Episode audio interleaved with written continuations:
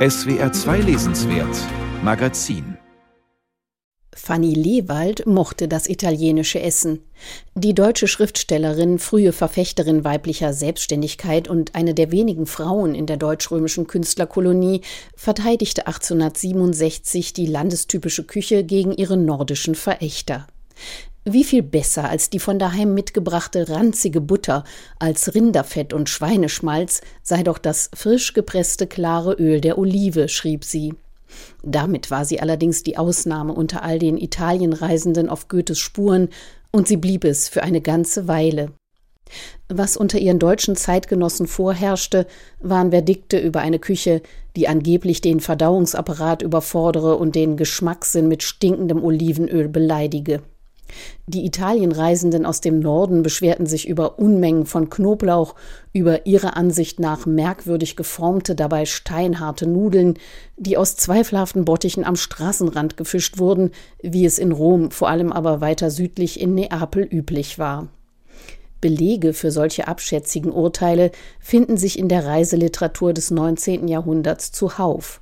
Und Dieter Richter, der Autor der in jeder Hinsicht appetitanregenden Studie Con Gusto, zitiert sie genüsslich. Zum Beispiel, was der Bonner Gymnasialprofessor Andreas Curtius 1910 berichtete.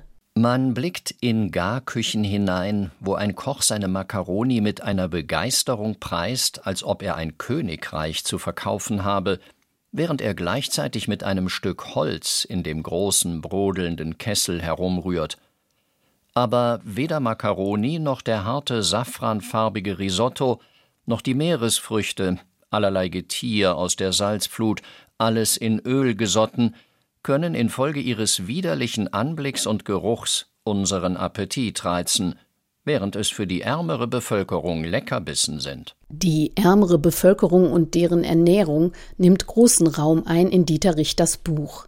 Das ist kein Zufall, denn der Literaturwissenschaftler und Kulturhistoriker erzählt Kulturgeschichte, auch kulinarische Geschichte, durchaus als Sozialgeschichte, quellensatt und mit leichter Hand, wie es die Leserschaft seiner Bücher etwa über den Vesuv von ihm kennt.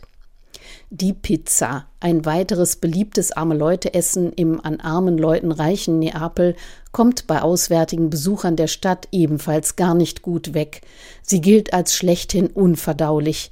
Ein Schulbuch von 1880 klärt auf, das Schwarz des gerösteten Brotes, das Weißliche von Knoblauch und Sardelle, das Gelb-Grünliche des Öls und des gebratenen Grünzeugs, dazu hier und da die roten Tomatenstückchen, geben der Pizza den Charakter von zusammengemanschtem Abfall.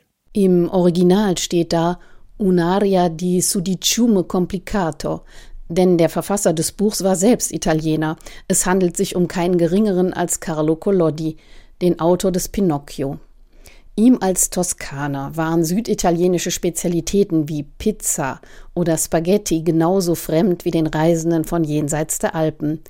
So transportiert Richter gleichsam nebenbei auch einen Eindruck von den regionalen Unterschieden im sich gerade erst zu einem Staat verbindenden Italien, die sich unter anderem im Gegensatz der Cucina al Burro und der Cucina al Olio nördlich und südlich der sogenannten Butter-Öl-Linie zeigten.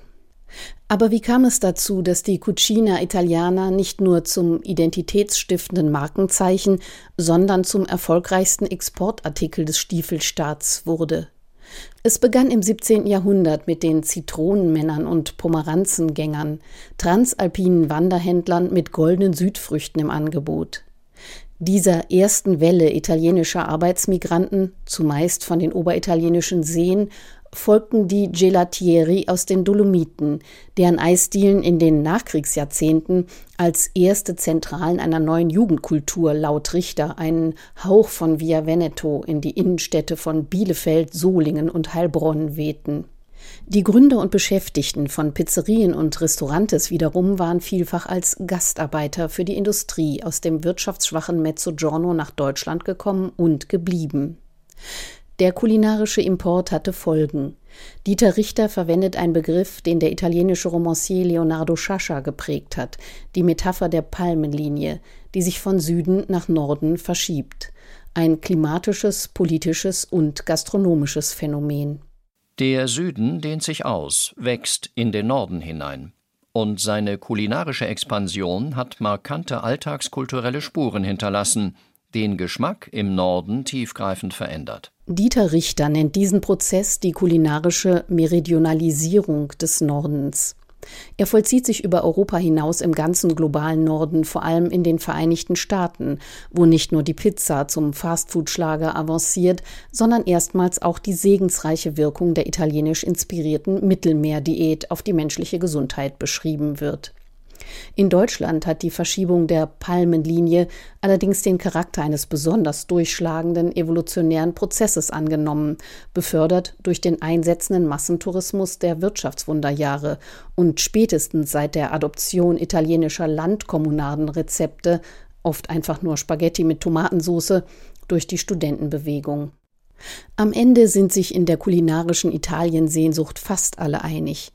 Die Toskana-Fraktion in der Bundesrepublik jahrzehntelang im Besitz kultureller Hegemonie, die Pauschalurlauber in Porto Cervo und die Clubhopper in Lido di Jesolo. Für sie alle gilt ein Bonmot, mit dem Dieter Richter einen italienischstämmigen Wirt aus dem Ruhrgebiet zitiert. Früher wollten die Deutschen in Rimini Eisbein. Heute verlangen sie in Rüttenscheid die authentische italienische Küche. Am meisten Gusto entfaltet die authentische italienische Küche aber wohl doch bei einem Aufenthalt in Italien. Vor allem mit diesem mundwässernden, geistreichen Bändchen im Reisegepäck.